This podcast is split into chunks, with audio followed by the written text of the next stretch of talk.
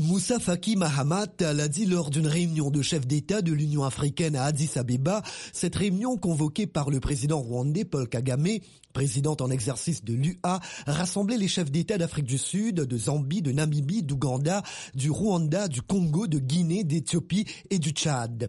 Pour le chef de la commission de l'UA, même si jusqu'ici la situation sur le terrain est fort heureusement globalement calme, il n'en reste pas moins qu'elle demeure hautement préoccupante.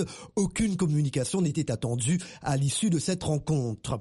Avant cette réunion, les chefs d'État et de gouvernement de six pays de la communauté de développement d'Afrique australe s'étaient également retrouvés dans la capitale éthiopienne. La SADC s'est contentée d'appeler les acteurs politiques congolais à obtenir des réponses à leurs doléances électorales dans le respect de la Constitution et des lois électorales concernées et a omis de parler de recomptage.